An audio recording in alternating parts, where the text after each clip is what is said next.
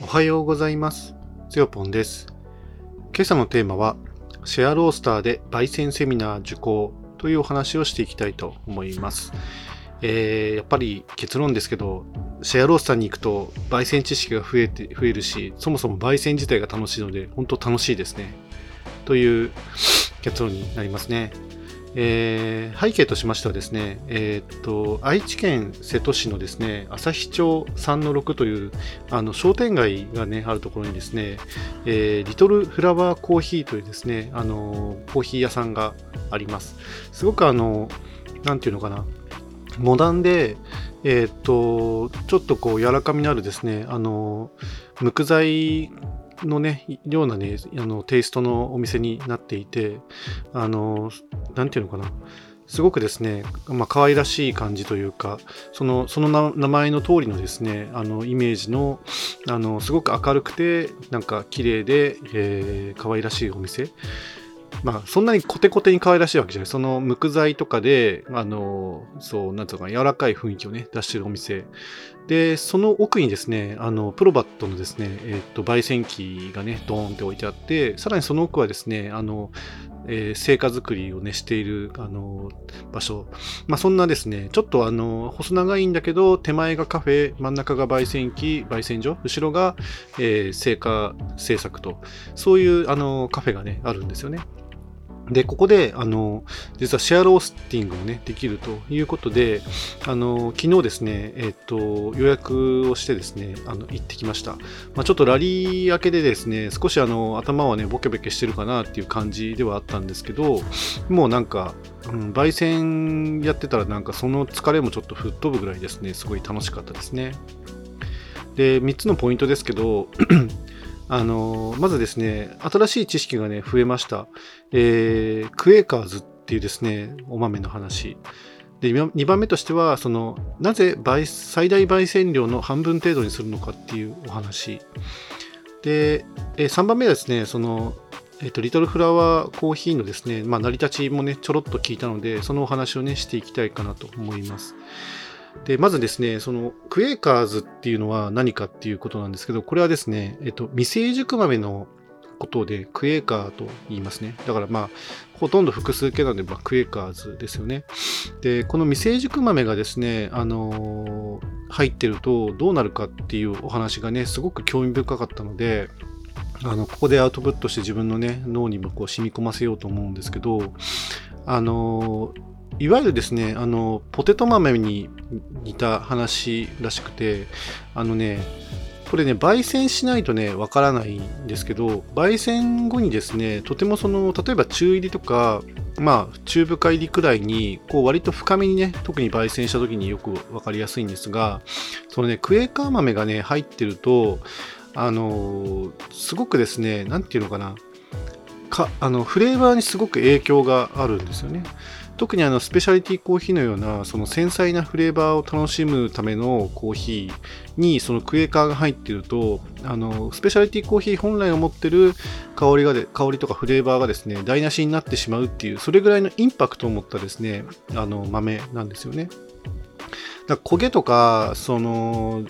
黒焦げになっちゃった豆が混入してての雑味の、えー影響よりも、もうはるかにあのインパクトの強い豆だということで、それは焙煎後にですね、見つけて、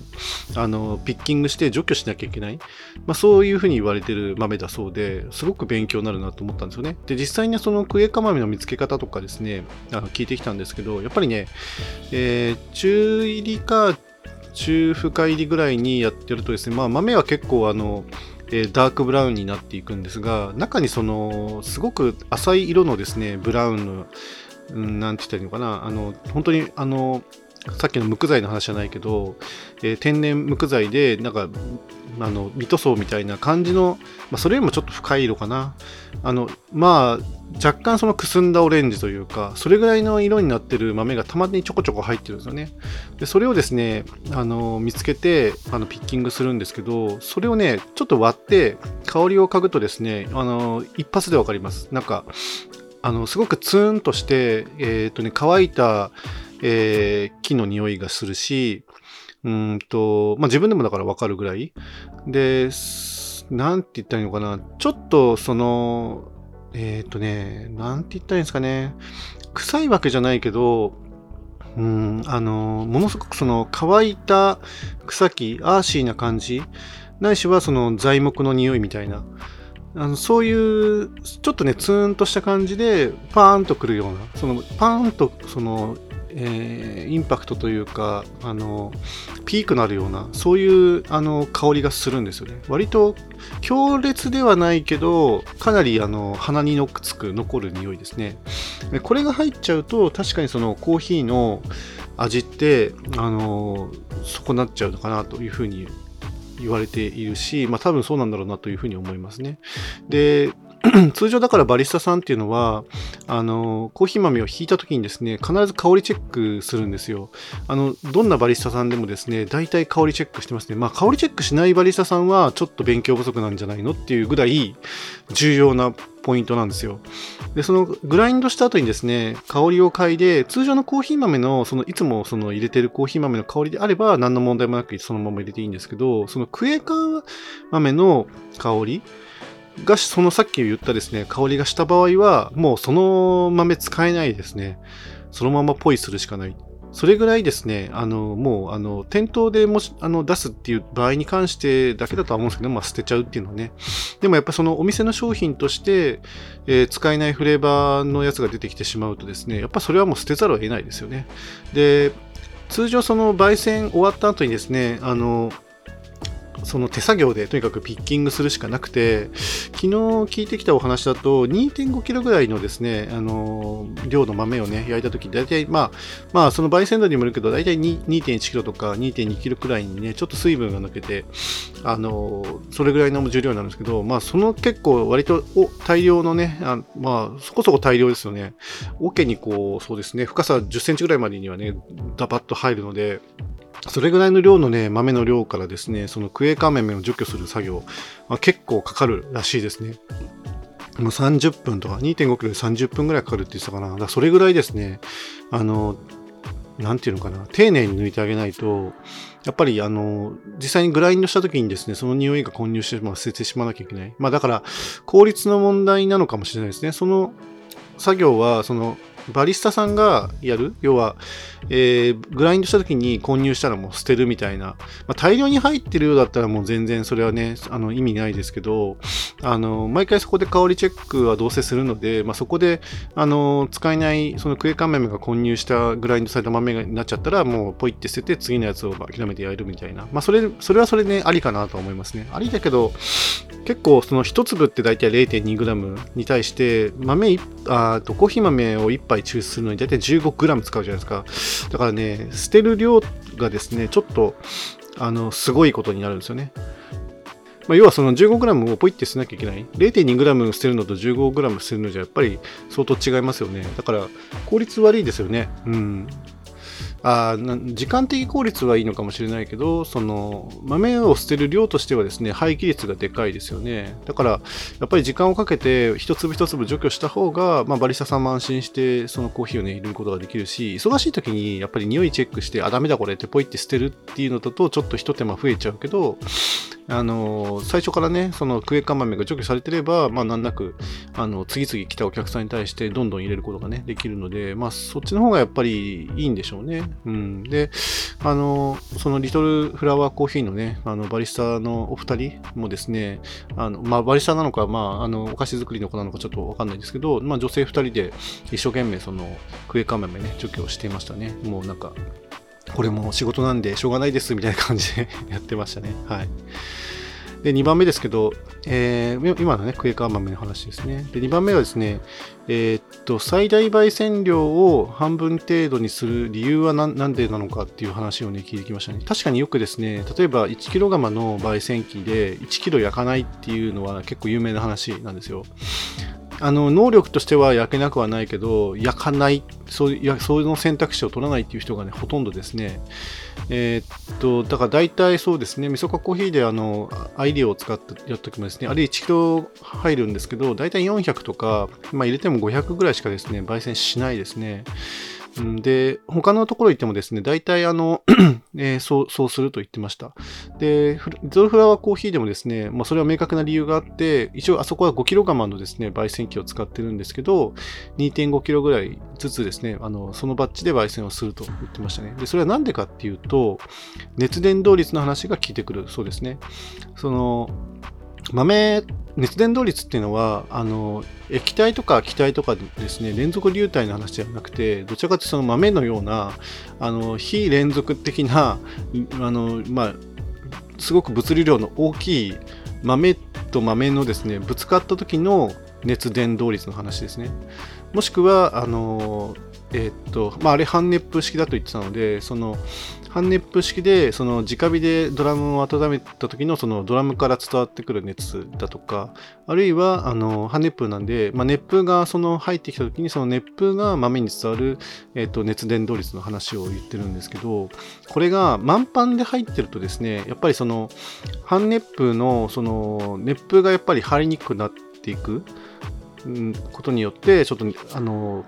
熱効率、その豆、豆ごとがですね、そのムラなく均一に焼くことがね、難しくなっていくそうなんですよね。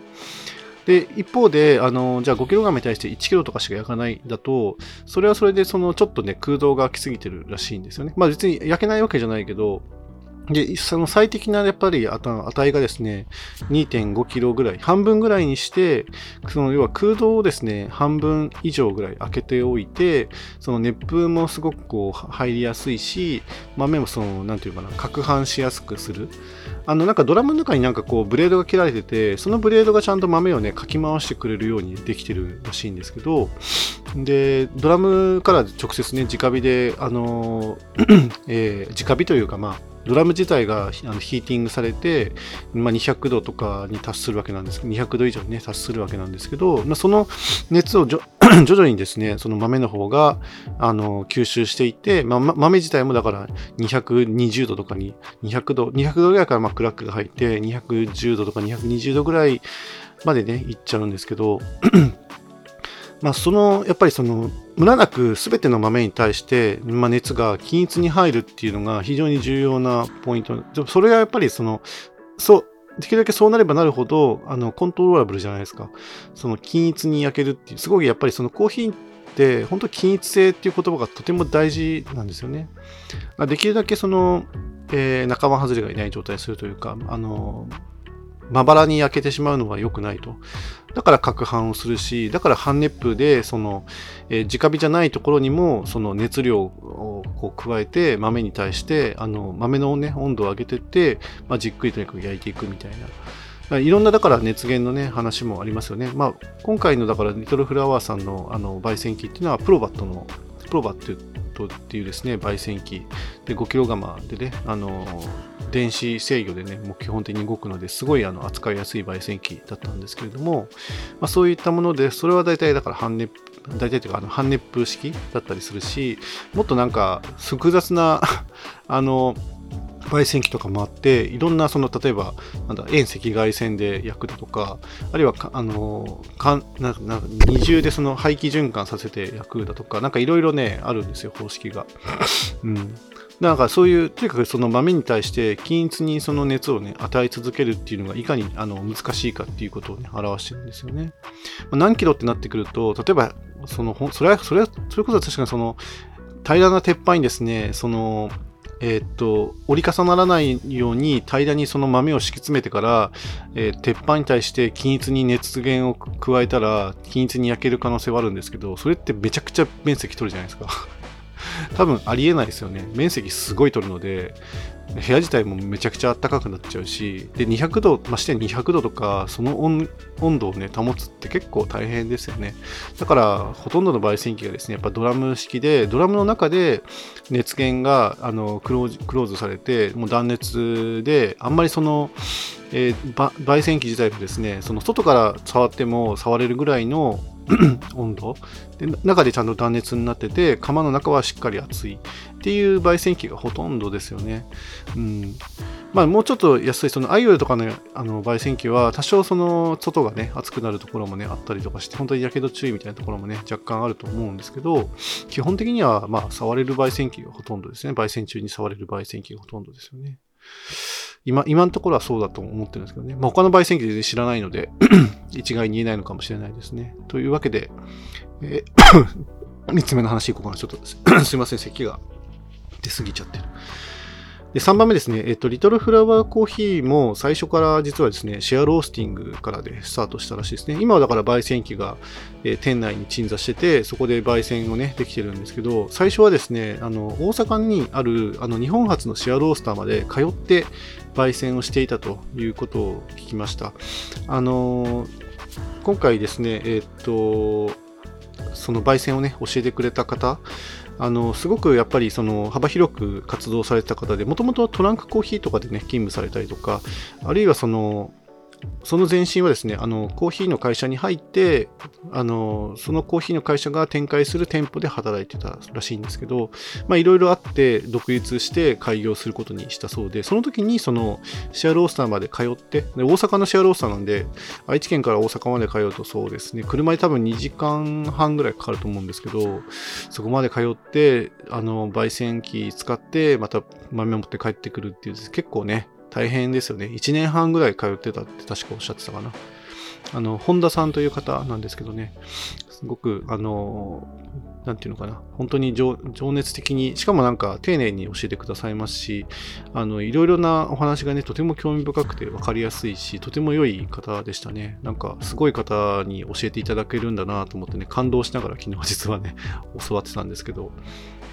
うん、でもなんかそのシェアロースターに通って、えー、っとカフェをねあの切り盛りしてたっていう話を聞くと、まあ、焙煎機持たなくてもなんとかその、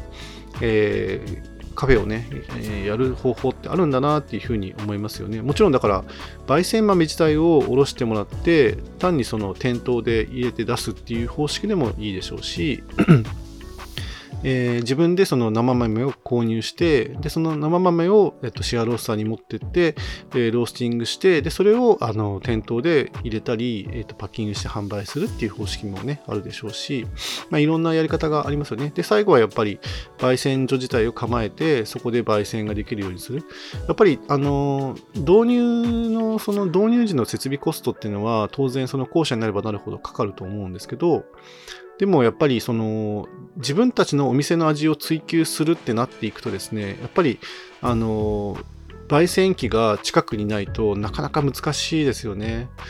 まあ、アイディオのようなですね、そのサンプルロースターをね、買うっていうのは一つの手ですよね。例えば、ディスカバリーっていうなんか商品だとか、あるいはそのプロバットにもですね、サンプルロースター 200g ずつぐらいですね、焼ける、なんか2つ釜備えた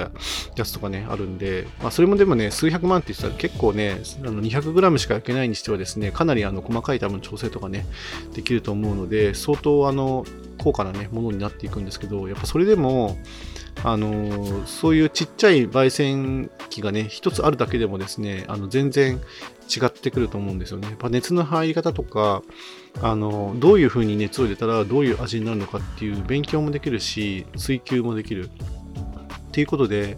あのやっぱりね、あのお店の味をね、守っていくとか、なっていくと、やっぱり焙煎機は必須になってきますよね。リトルフラワーコーヒーさんはですね、あのブレンド豆をね、販売する、それがね、主力商品だということで、あの確かに、まあ、なんか前調べたとき、そんな話だったような気がして、